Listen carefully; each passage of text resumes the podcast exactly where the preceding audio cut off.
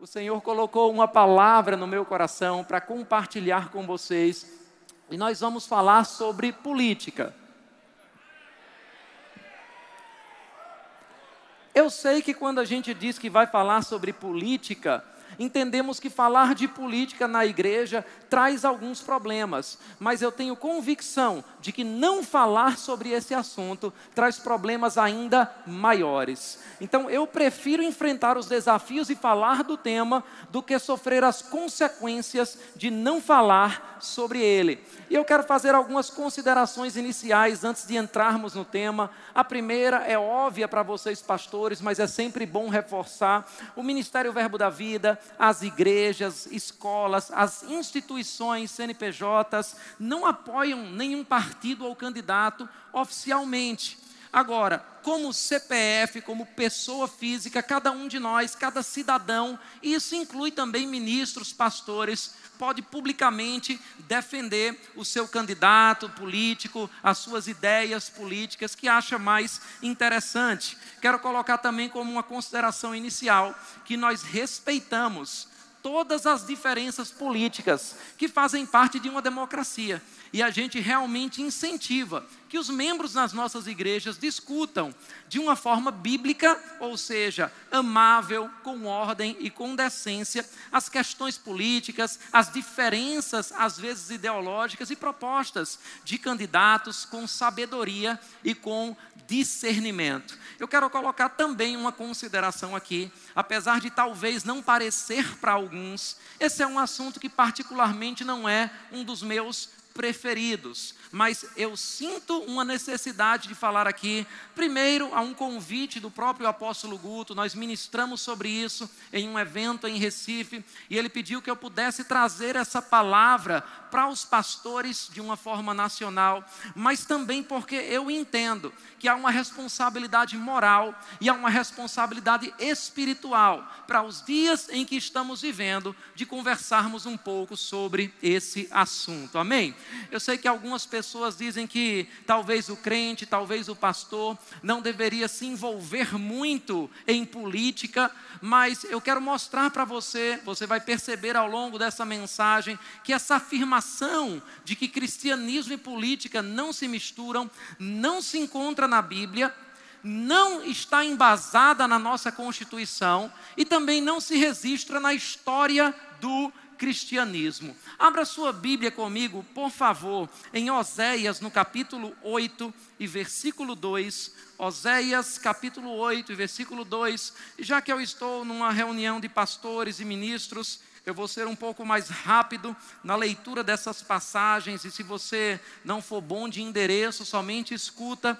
Mas a Bíblia diz assim: Israel clama a mim, ó nosso Deus, nós te reconhecemos. Mas Israel rejeitou o que é bom, um inimigo o perseguirá. Eles instituíram reis sem o meu consentimento, escolheram líderes sem a minha aprovação. Com prata e ouro fizeram ídolos para si, para sua própria destruição. Olha que interessante. No Antigo Testamento, o povo não vivia numa democracia ou numa república representativa, como hoje vivemos no Brasil. Mas em uma vez especificamente, eles tiveram a oportunidade de escolher os seus reis, quando o reino de Israel estava se dividindo. E o Senhor mostra que aquele povo muitas vezes fazia escolhas equivocadas, mas quando as consequências das escolhas de seus líderes pesavam sobre eles, eles clamavam ao Senhor. E o Senhor estava dizendo: vocês escolheram errado e agora vocês querem trazer essa consequência para mim. A versão A Mensagem diz de uma forma interessante: coroam reis, mas não perguntam o que eu acho disso. Eu não quero induzir você necessariamente a nenhum voto em específico, mas eu quero trazer para você uma consciência como cristão. Você consulta o Senhor antes de votar, porque se Ele é Senhor em todas as áreas da sua vida, Ele deve ser também Senhor do seu voto, Ele deve ser Senhor também da sua consciência política. A Bíblia diz em Efésios, no capítulo 5, e se você quiser, você abre rapidamente comigo no versículo 11.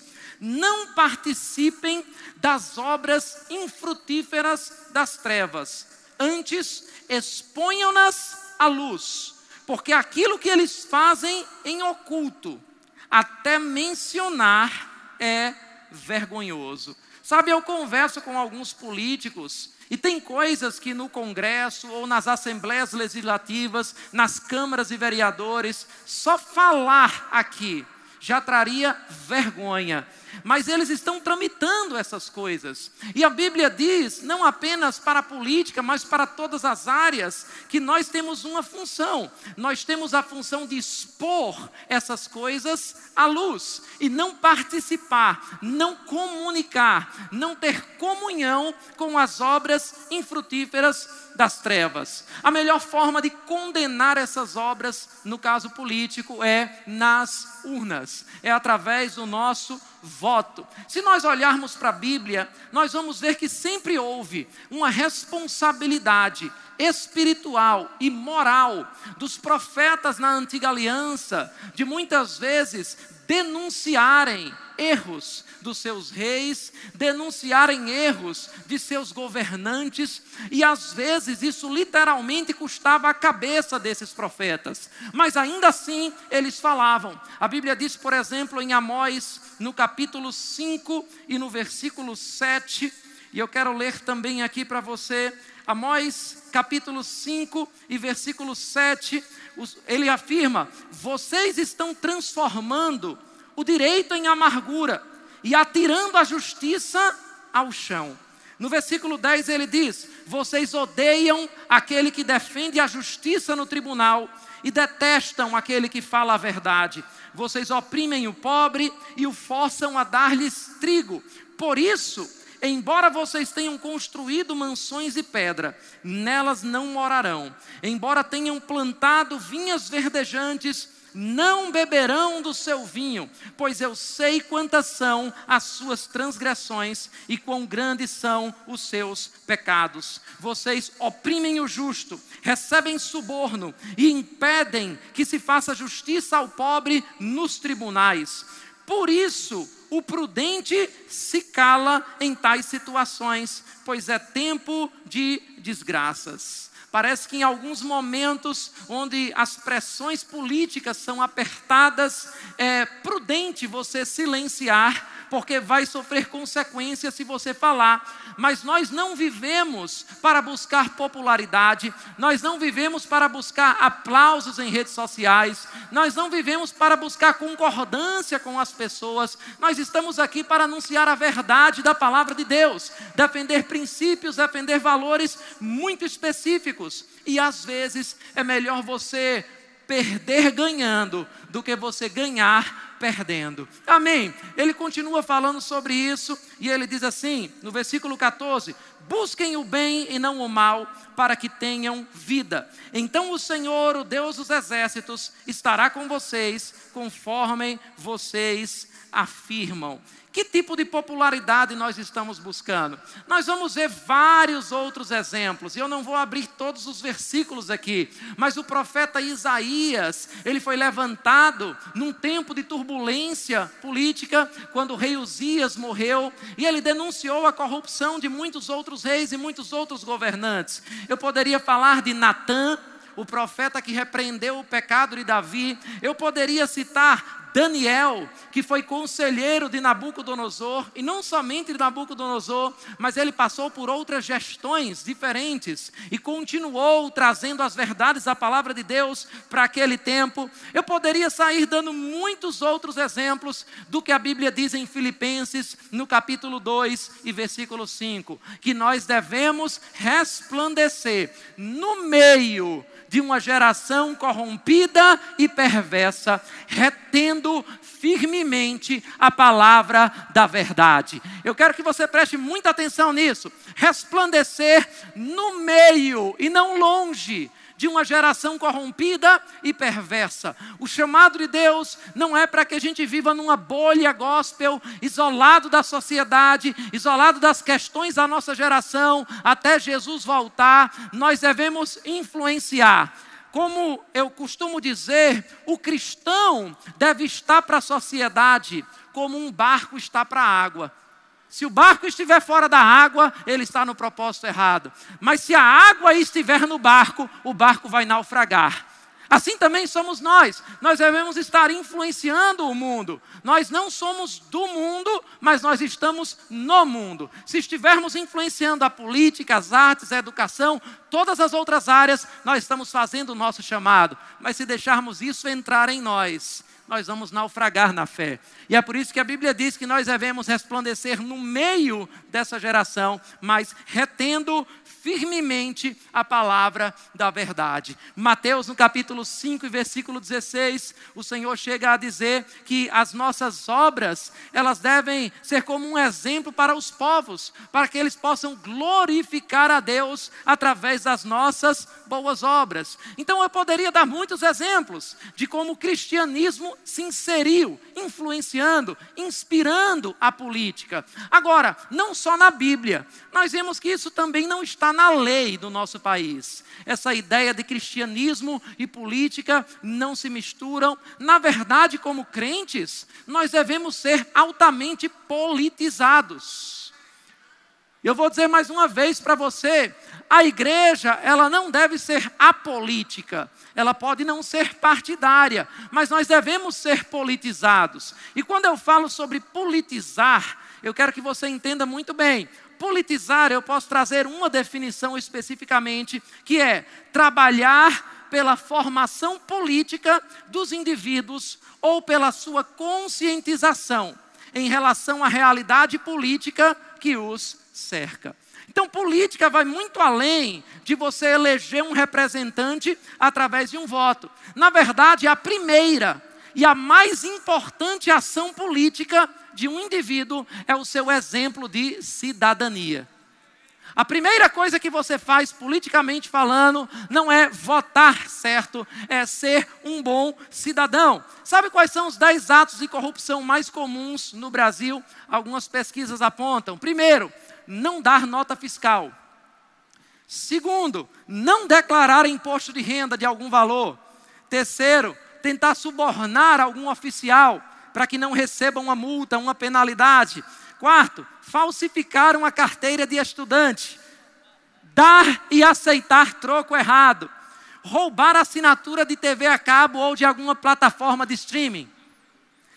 Outro exemplo, furar fila. Outro exemplo, comprar produtos falsificados. Nove, no trabalho bater ponto por alguém ou mentir com relação ao seu horário. E 10, falsificar assinaturas. Sabe quem faz isso? Não só, não só são políticos em Brasília, são pessoas no meio do país, às vezes crentes. E eu vou dizer uma coisa para você: se você não consegue honrar uma fila numa lanchonete, numa igreja, se você não consegue ser íntegro numa fila, você não seria íntegro, por exemplo, em processos administrativos, no Congresso ou em qualquer outra área. O problema é que a gente entende que a gente deve criticar os outros. Eu vejo gente que nem sabe jogar um lixo no lixeiro e quer falar do problema do meio ambiente na nossa nação. O maior exemplo político que você dá para inspirar, como exemplo que você deve ser como pastor, não como dominador do rebanho, mas como modelo, é a sua cidadania. Nós somos, a gente tem ouvido isso o tempo todo, uma nação cada vez mais evangélica. Mas eu pergunto: será que estamos sendo uma nação cada vez mais íntegra? Porque para mim deveria ser sinônimo. Não é isso, infelizmente, que a gente tem observado em alguns aspectos. Mesmo políticos que se dizem cristãos têm envergonhado o evangelho em alguns lugares. E eu vou te dizer uma coisa: eu amo os milagres visíveis, paralíticos se levantando, cegos vendo, mas eu também celebro os milagres invisíveis. como um milagre que aconteceu quando Jesus entrou na casa de Zaqueu. Sabe, Zaqueu era conhecido como um corrupto, como um corruptor, mas Jesus entendia que o poder que havia nele para influenciar Zaqueu para uma vida santa era muito maior do que o poder de Zaqueu para influenciar Jesus para a corrupção. E a Bíblia diz quando Zaqueu fala que se ele defraudou alguém, vai devolver quatro vezes mais, hoje entrou salvação nesta casa. Sabe o que foi isso? Um milagre invisível. Glória a Deus por cegos vendo, mas eu quero ouvir os milagres daqueles que roubavam e não roubam mais, daqueles que mentiam e não mentem mais. Nós devemos celebrar nas nossas igrejas esses milagres. Amém. Oh, aleluia, glória a Deus. Agora, Mateus no capítulo 22 e versículo 21, uma passagem muito conhecida em nosso meio, ele nos ensina que nós devemos dar a César o que é de César. Preste atenção nisso. A gente tem que dar aos governantes o que eles têm por direito. Em outras palavras, quando você se torna cidadão do céu, você não deixa de ser um cidadão da terra. Você ainda tem obrigações, você ainda tem responsabilidades nesse lugar. Agora, minha pergunta é: a gente deve dar a César o que é de César, mas e quando César pede o que não é dele?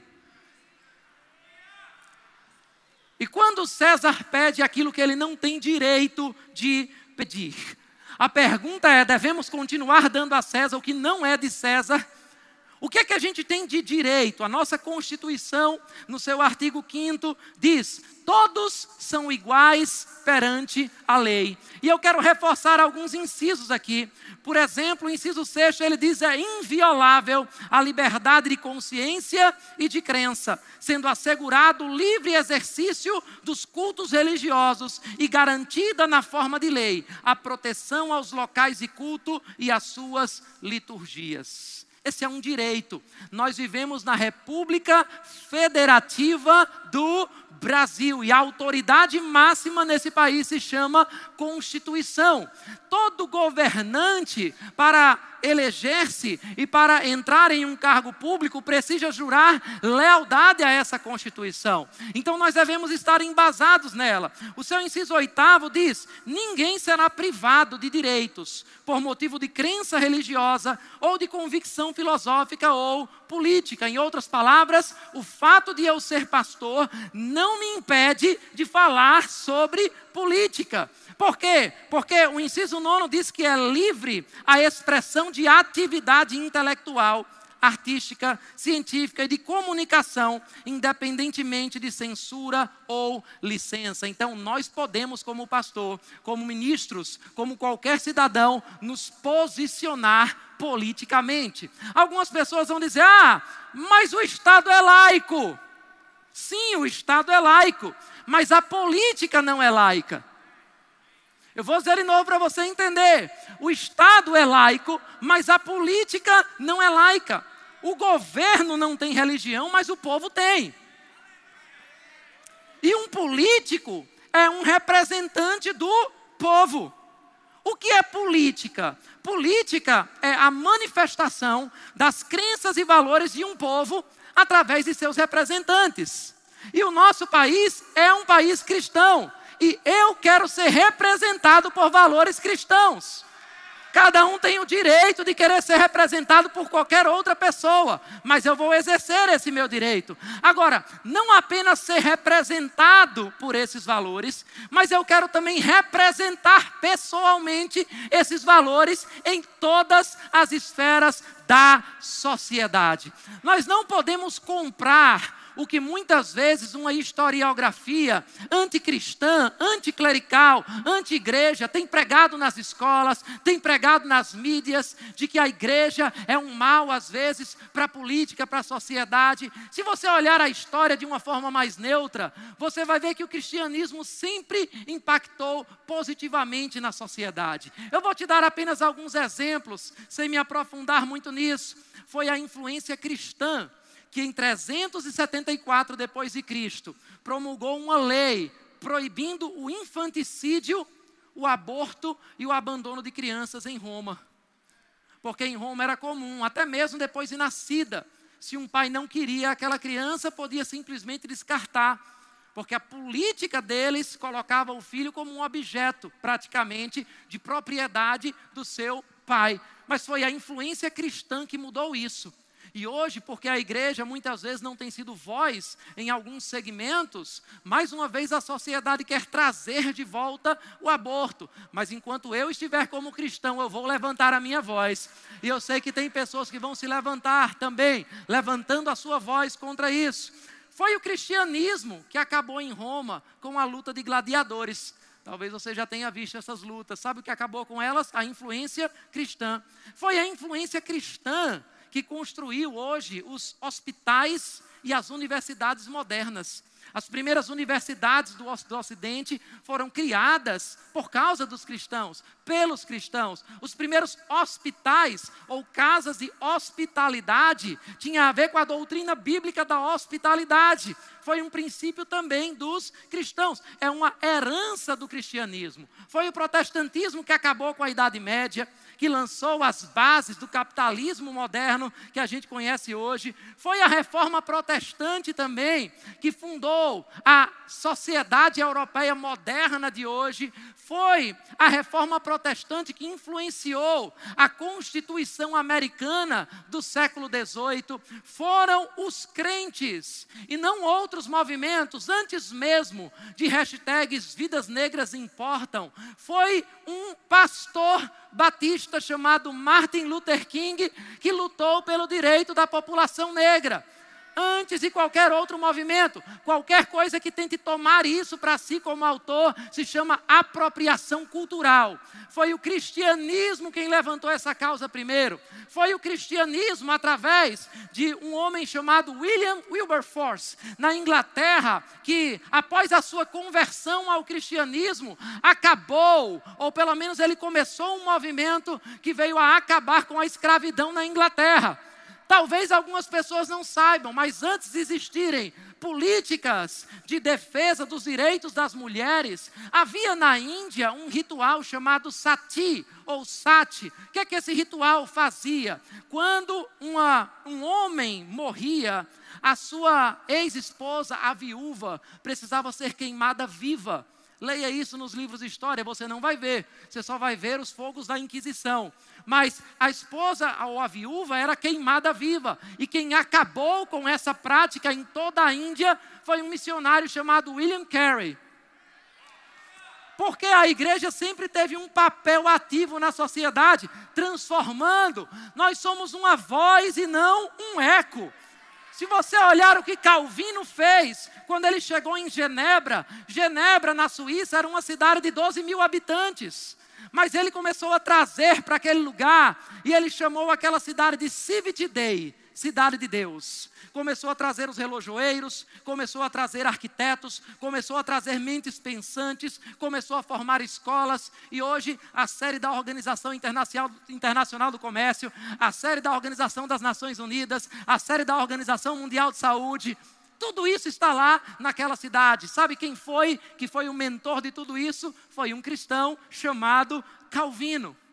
Agora, quando essa essa ação que a igreja faz na sociedade, mesmo assim não gera resultados. Quando nós estamos insatisfeitos com o governo, tem uma pergunta que muitas pessoas fazem: como é que o crente manifesta as suas insatisfações com o governo, as suas insatisfações com a política? Nós devemos nos posicionar, nós devemos nos manifestar, mas eu quero lembrar você: Moisés não incendiou o palácio de Faraó para poder fazer o êxodo. Amém? Eu quero lembrar para você: Daniel não organizou uma manifestação contra Nabucodonosor e nem tentou derrubar aquela estátua de ouro totalitária que tinha sido plantada naquele lugar. Eu quero lembrar para você que os apóstolos não fizeram uma manifestação na prisão onde Pedro estava para que os políticos pudessem soltar Pedro da sua prisão.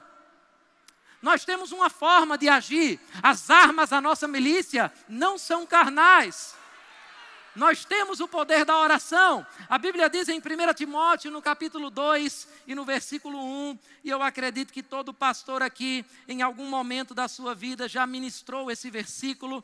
Antes de tudo, recomendo que se façam súplicas, orações intercessões e ações de graças por todos os homens, pelos reis e por todos os que exercem a autoridade. Diga comigo, há um poder na oração. Diga, há um poder na oração. Oração é a coisa mais importante que você deve fazer. Oração é a primeira coisa que você deve fazer. Mas oração não é a única coisa que você pode fazer. É a primeira, é a mais importante, mas não é a única. É impossível, e eu acredito que qualquer cristão sincero sabe muito bem disso, viver o cristianismo em nossa sociedade hoje de uma forma politicamente neutra.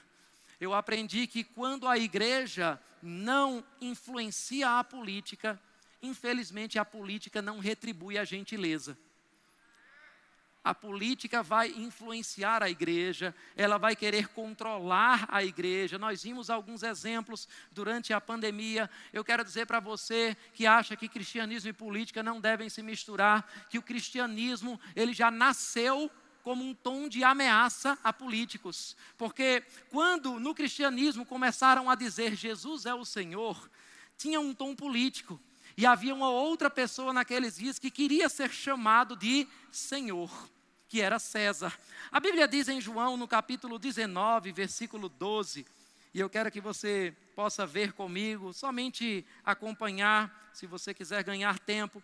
Daí em diante, Pilatos procurou libertar Jesus, mas os judeus gritavam: Se deixares esse homem livre, não és amigo de César. Quem se diz rei opõe-se a César. Já havia um tom político. E Pilatos trouxe Jesus e ele testou a população. E ele começou a perguntar: o que é que eu faço com esse homem? Sabe que os políticos, eles sempre vão ter essa artimanha de testar a opinião pública, de ver onde as pessoas vão estar. Vai comigo no livro de Atos, no capítulo 17. Vamos ver o que aconteceu quando esse cristianismo começou a sair da Judéia, começou a ir para o meio dos gentios. No capítulo 17 do livro de Atos, e no versículo 6, falando sobre tudo aquilo que Paulo estava fazendo nas suas viagens missionárias, a Bíblia diz o seguinte: Contudo, não os achando, arrastaram Jason e alguns outros irmãos para diante dos oficiais da cidade, gritando: Esses homens que tem causado alvoroço por todo o mundo, agora chegaram aqui. E Jason os recebeu em sua casa. Todos eles estão agindo contra os decretos de César. Eu quero te dizer que não há nada novo debaixo do céu. Essa história de os cristãos desrespeitarem alguns decretos não é novidade da nossa geração.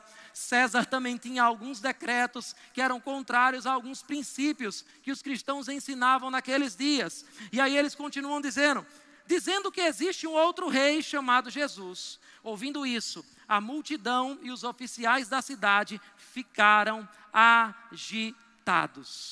Posicionamentos fortes contra o consenso do mundo contra o que às vezes o consenso político deseja pregar, na verdade, faz parte do ser igreja. Nós não somos chamados para ser amigos do mundo. Nós não somos chamados para ser politicamente corretos. Eu vou dizer uma coisa aqui que talvez possa ferir o sentimento de alguns, a percepção de alguns sobre esse assunto. Mas você sabia que a palavra tolerância não existe na Bíblia? Se você achar, você me mostra depois. E se você tiver já achado, vem pregar no meu lugar. Às vezes tem gente que sacrifica a verdade no altar da tolerância. Eu não estou dizendo aqui que a gente não deva amar as pessoas, mas eu estou dizendo para você que a verdade vai ofender algumas pessoas.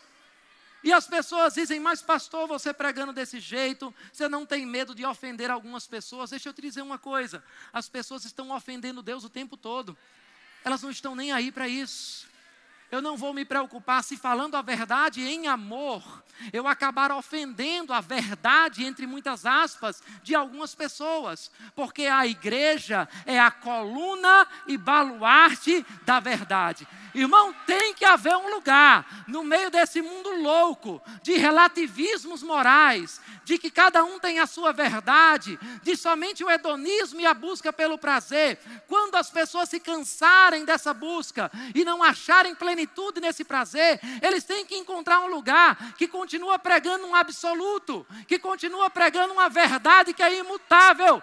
Passarão céus e a terra, as minhas palavras jamais passarão. E esse povo tem que encontrar uma verdade firme para essas pessoas. Essa verdade está na igreja. E a voz dessa verdade é ecoada através da sua boca. Amém. Aleluia.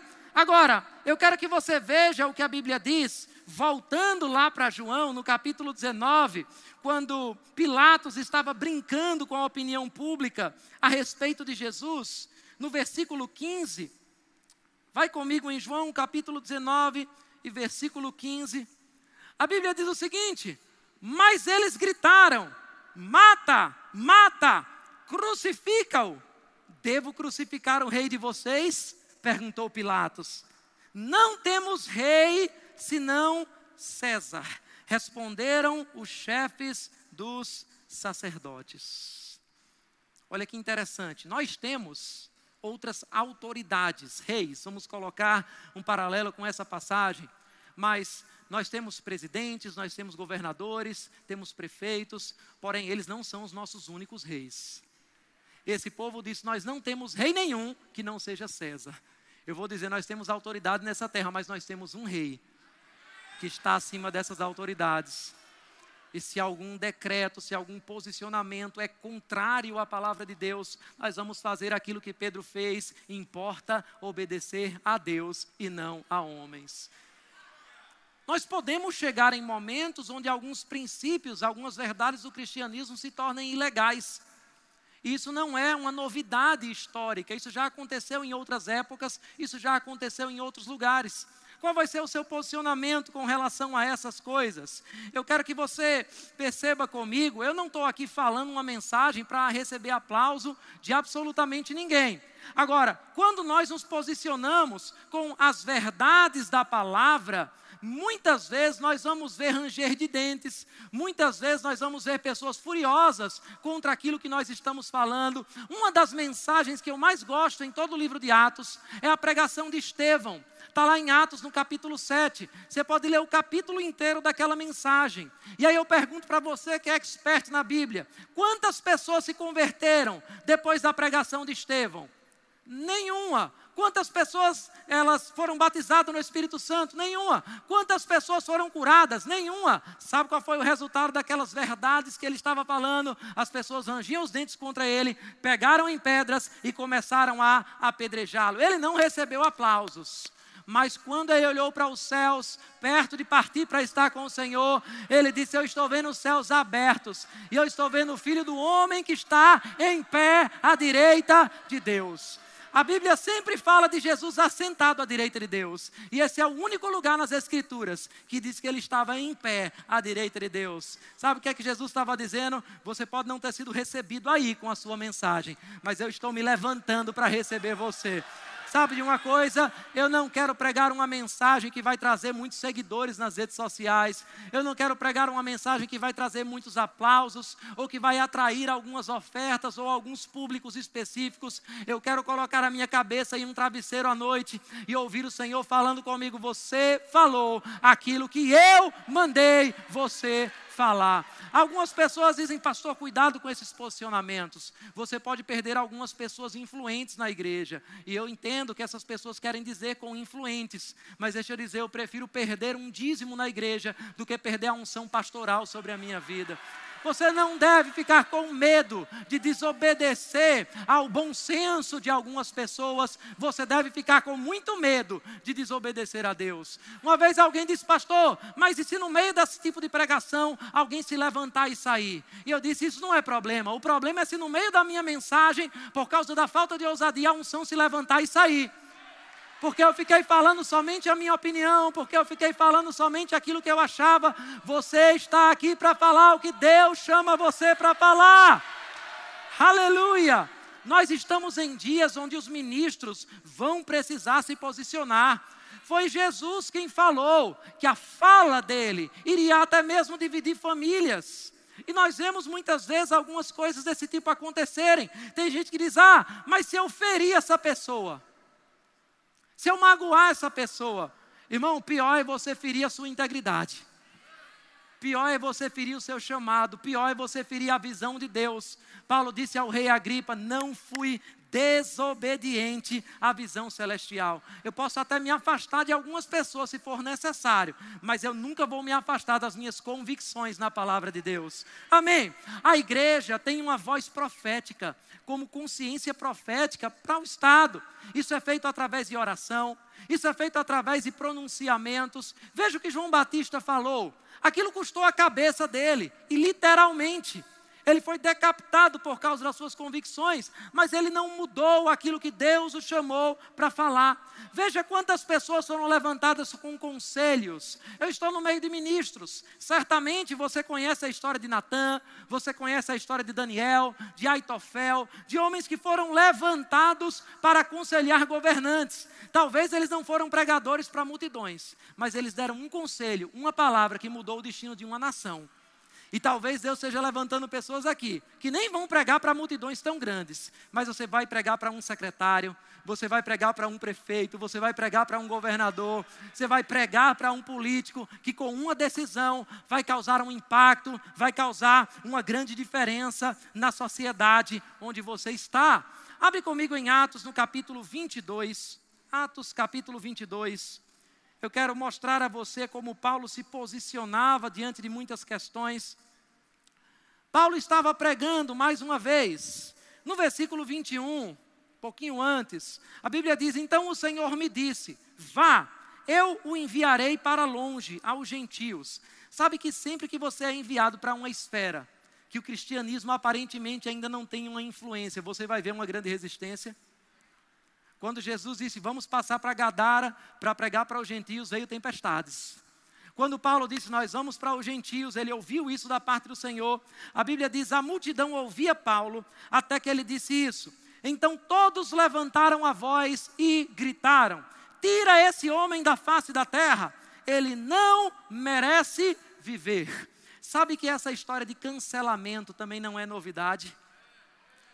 Não há nada novo debaixo da terra essa coisa de dar um status moral a uma opinião, ou seja, se você pensa isso, então você é isso, você é isso, e você não merece falar, você não merece viver, não é uma coisa nova dos nossos dias. Tentaram cancelar o apóstolo Paulo, mas vamos ver o que aconteceu. Estando eles gritando, tirando suas capas e lançando poeira para o ar, o comandante ordenou que Paulo fosse levado à fortaleza e fosse açoitado e interrogado a ordem dos fatores altera o produto. Ele não foi interrogado e açoitado, ele foi açoitado e interrogado. Ele apanhou primeiro e perguntaram depois. Foi açoitado e interrogado para saber por que o povo gritava daquela forma contra ele. Enquanto o amarravam a fim de açoitá-lo, a nossa sociedade continua primeiro atirando pedras para depois tentar entender o que está acontecendo. E a Bíblia diz aqui: enquanto o amarraram a fim de açoitá-lo. Paulo disse ao centurião que ali estava: Vocês têm o direito de açoitar um cidadão romano sem que ele tenha sido condenado?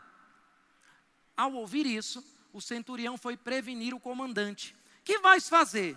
Esse homem é cidadão romano. Olha que interessante. Paulo, aquele que escreveu que toda autoridade é levantada por Deus, que nós devemos nos sujeitar às autoridades. Ele dava a César o que era de César, mas quando César veio cobrar o que não era dele, ele disse: Ei, você tem direito de açoitar um cidadão romano sem antes interrogá-lo apropriadamente? Paulo poderia dizer: Não, ele é uma autoridade, eu não posso questionar, eu não posso desobedecer, bata e bata com força. Mas não, ele questionou. Tem muito crente que não sabe os seus direitos. E por causa disso ele fica apanhando. Eu lembro durante esse período de pandemia, e eu quero só contar de uma forma muito rápida: o nosso governo em Pernambuco disse: vamos exigir certificado de vacinação para se entrar nas igrejas. E nós dissemos: não. Nós não vamos exigir. E nós nos posicionamos, chamamos outros pastores, a mídia veio, a pressão veio, pessoas do Ministério Público ligaram para a gente e elas disseram: Pastor, você está só comunicando ou você está querendo conversar com a gente? Não, eu estou comunicando. Eu não quero trabalhar de forma alguma afrontando o poder público, mas nós conhecemos os nossos direitos.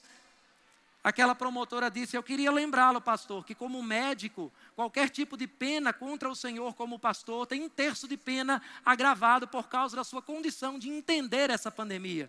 E eu disse: É justamente por entender isso que eu não vou me submeter a essa arbitrariedade. Nós não vamos exigir. O governo passou alguns dias e recuou. Numa outra vez, da mesma forma, dissemos que íamos fazer cultos dentro dos carros.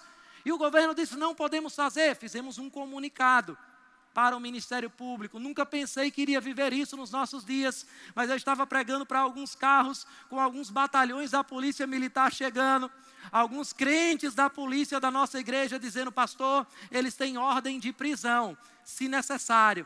E lá estava eu pregando com algumas pessoas com algemas e coletes, tirando fotos e pensando eles estão coletando evidências, eles vão me levar conduzido para uma delegacia para prestar algum tipo de boletim, para responder a algum tipo de processo. Mas aquelas fotos não deram em nada. E no outro culto estava a Rede Globo transmitindo o nosso culto, perguntando o que estava acontecendo. Tantas outras pessoas perguntaram: Olha, eu posso fazer o meu culto? E eles disseram: Não. Mas nós entendíamos os nossos direitos e nós temos que nos posicionar em algumas coisas. Paulo se posicionava e a Bíblia diz: as pessoas ficaram com medo a Bíblia diz no versículo 27: o comandante dirigiu-se a Paulo e perguntou: Diga-me, você é cidadão romano? Ele respondeu: Sim, eu sou. Então o comandante disse: Eu precisei pagar um elevado preço por minha cidadania. Tem gente que pensa que todo crente é pobre, né? Assim como também tem gente que pensa que todo crente é burro. E aí ele disse: Diga-me, eu paguei um alto preço. E você? Respondeu Paulo: Eu a tenho por direito de nascimento. Os que iam interrogá-lo retiraram-se imediatamente. O próprio comandante ficou alarmado ao saber que havia prendido um cidadão romano. A Bíblia diz também no capítulo 16 do livro de Atos, a gente sempre lê a história de Paulo e Silas na prisão. Mas quando eles foram soltos, depois de todo aquele tumulto, depois do carcereiro se converter, os magistrados mandam um recado para o carcereiro: diz, ó, oh, pode liberar esse homem. Vá ler a sua Bíblia em Atos 16 depois. Quando o carcereiro chega para dizer: Ei, vocês podem ir. Paulo diz: Não, eles prenderam a gente na frente de todo mundo. E agora quer que a gente seja liberado assim? Não, não, não.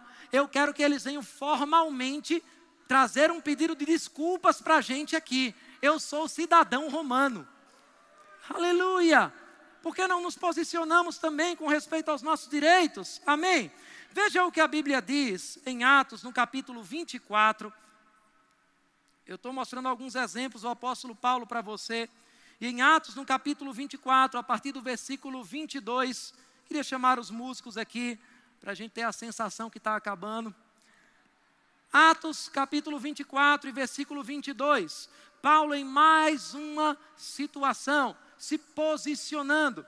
E então a Bíblia diz: então Félix, Félix era o governador de uma província de Roma.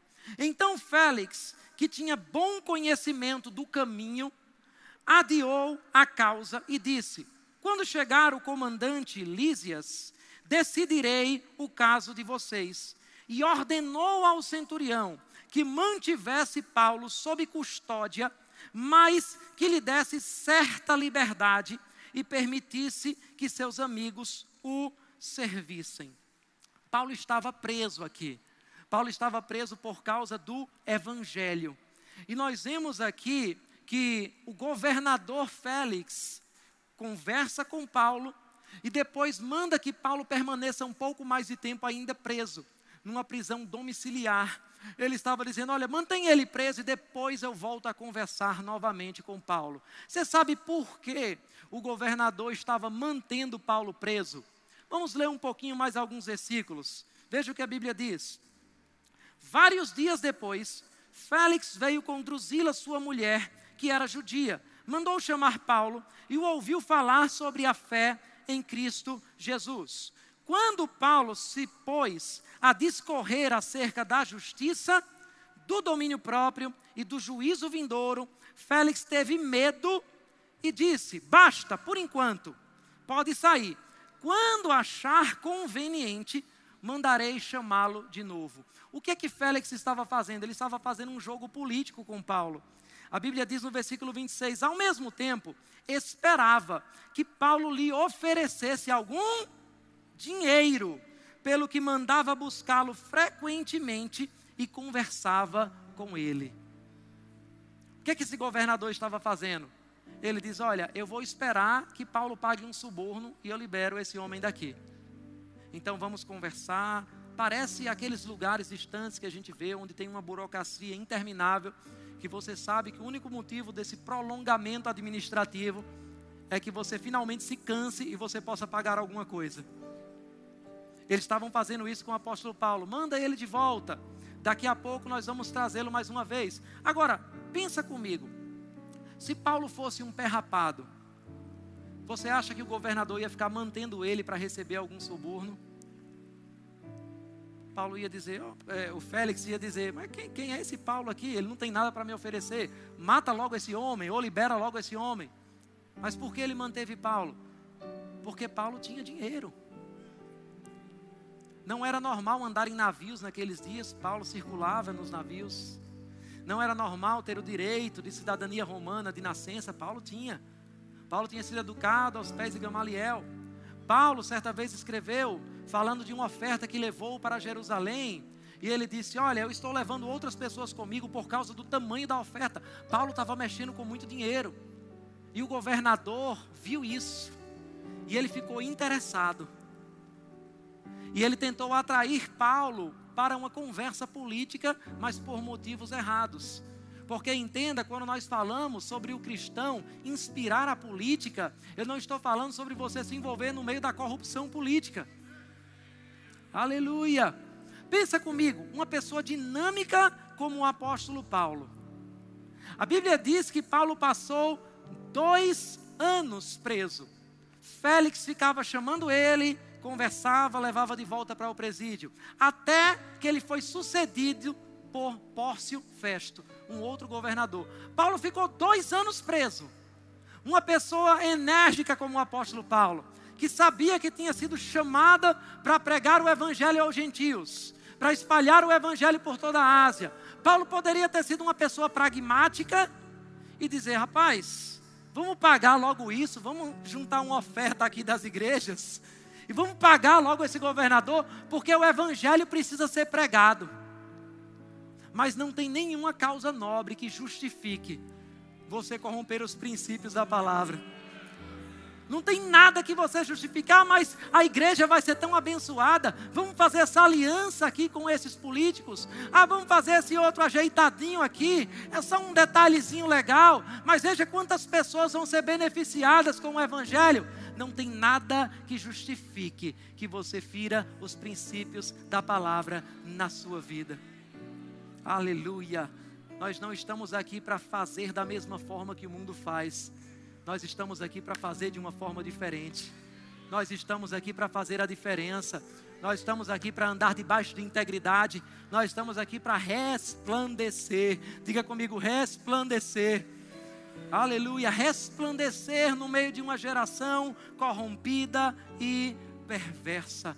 Eu queria que você ficasse de pé nesse momento, porque eu sei que nós falamos em um extremo de pessoas que muitas vezes elas têm medo de se envolver na política, porque ah, essa coisa é do mundo. Sabe, houve um movimento nos Estados Unidos que ficou chamado de Jesus Movement, e as pessoas elas diziam Jesus vai voltar. Então, se Jesus vai voltar agora, a gente não precisa se envolver com a política, a gente não precisa se envolver nos negócios, a gente não precisa se envolver nas universidades. Para que fazer universidade? Jesus está voltando. Vamos ficar na bolha evangélica da igreja. E vamos dizer somente Maranata, vem Senhor. Às vezes o nosso Maranata Está sendo dito não porque a gente ama a vinda do Senhor, mas porque a gente está com medo do mundo. As pessoas mostram algo ruim e você diz, Maranata, volta Jesus. Mas não seria injusto você estar pedindo para Jesus voltar se você é a solução. Tem gente que diz, por que a gente está vendo tanto problema? Por que a gente está vendo tanta corrupção? Deixa eu te dizer uma coisa, de uma forma sem muito rebuscamento teológico. Deus só mostra a sujeira para quem Ele quer mostrar a vassoura. Se você está vendo os problemas, é porque você é parte da solução, é porque você é parte da resposta. Aleluia, para resplandecer no meio de uma geração corrompida e perversa. Esse movimento dizia: Jesus está voltando, não vamos nos envolver nessas coisas. Passaram-se duas gerações lá nos Estados Unidos, e aí você ia para Wall Street, não tinha crentes. Você ia para Washington, no governo, não tinha crentes. Você ia para o Vale do Silício, na Califórnia, não tinham crentes influenciando a tecnologia. E os principais setores da sociedade deixaram de receber representações dos cristãos, porque os cristãos se acovardaram. Mas Deus está levantando um movimento no meio do Brasil que vai inspirar todas as esferas da sociedade com os princípios, com os valores do reino, e você faz parte disso. Aleluia, aleluia. Mas sabe, o Senhor tem um alerta para você. Se envolva para fazer a diferença. Se envolva com integridade. Nós temos um pouquinho mais de tempo aqui. E eu quero levantar uma intercessão nesse lugar. Porque nós estamos entrando num ponto onde o problema já não é mais os cristãos não se envolverem na política, mas é eles não saberem o que fazer uma vez que estão envolvidos nela. O problema já não é não ter acesso. O problema às vezes é não saber o que fazer com esse acesso. E eu vejo um clamor do Senhor por esses milagres invisíveis que eu falei milagre da integridade. Aleluia. É aqueles milagres que normalmente a gente não chama alguém à frente para contar um testemunho. Olha, eu era corrupto, mas agora eu não sou mais. Glória a Deus, milagre aconteceu aqui. Mas esses milagres continuam acontecendo. Aleluia. Aleluia. A Bíblia diz no livro de Isaías. Eu queria que você pudesse somente ouvir Isaías no capítulo 33. Aleluia. A partir do versículo 13.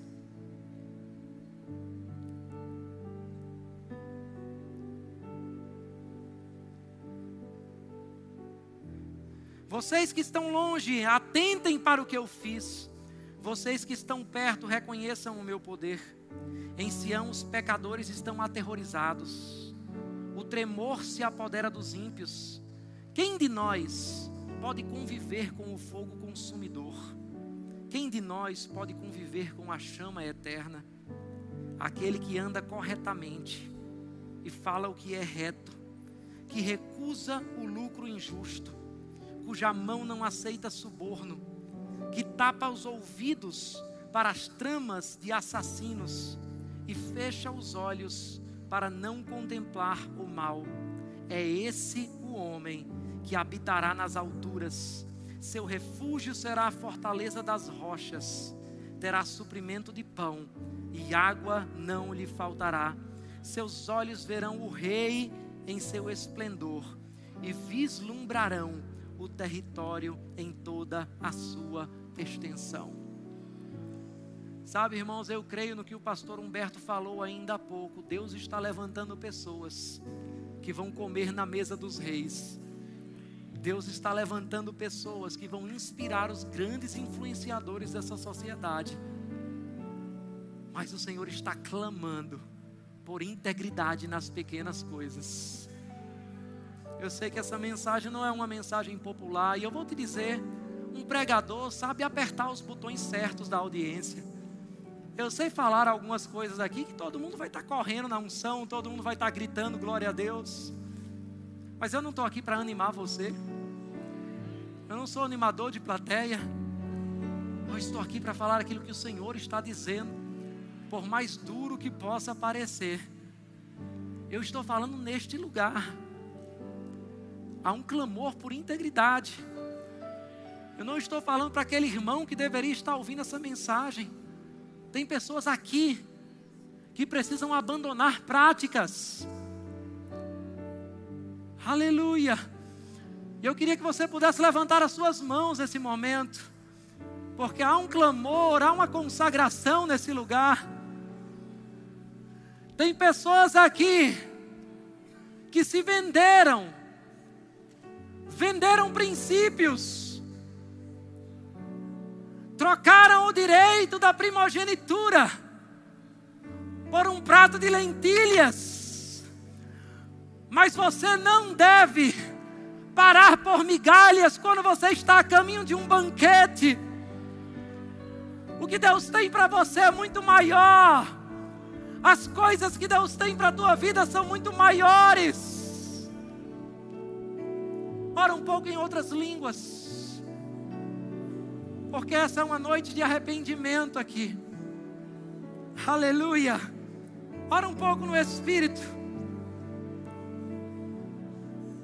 Aleluia! Aleluia! Aleluia!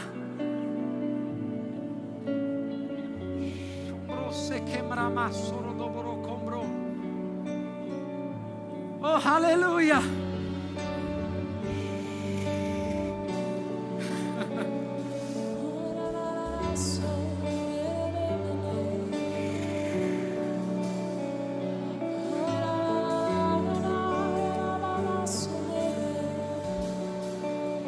Irmãos, nós vamos nos envolver em política, em muitas coisas. Mas deixa eu dizer uma coisa: a política não vai ser a nossa resposta. Jesus vai continuar sendo o centro. Aleluia. A Bíblia diz, e eu quero terminar com isso. Em 1 Pedro, no capítulo 1 e versículo 15. Mas assim como é santo aquele que o chamou, sejam santos vocês também em tudo o que fizerem, pois está escrito: sejam santos, porque eu sou santo. Uma vez que vocês chamam Pai, aquele que julga imparcialmente as obras de cada um, portem-se com temor durante a jornada terrena de vocês pois vocês sabem que não foi por meio de coisas perecíveis, como prata ou ouro, que vocês foram redimidos da sua maneira vazia de viver, transmitida por seus antepassados, mas pelo precioso sangue de Cristo, como de um cordeiro sem mancha e sem defeito, conhecido antes da criação do mundo, revelado nesses últimos tempos em favor de vocês. Por meio dele vocês creem em Deus que o ressuscitou dentre os mortos e o glorificou, de modo que a fé e a esperança de vocês estão em Deus. Aleluia, aleluia, aleluia, aleluia. Nós vamos.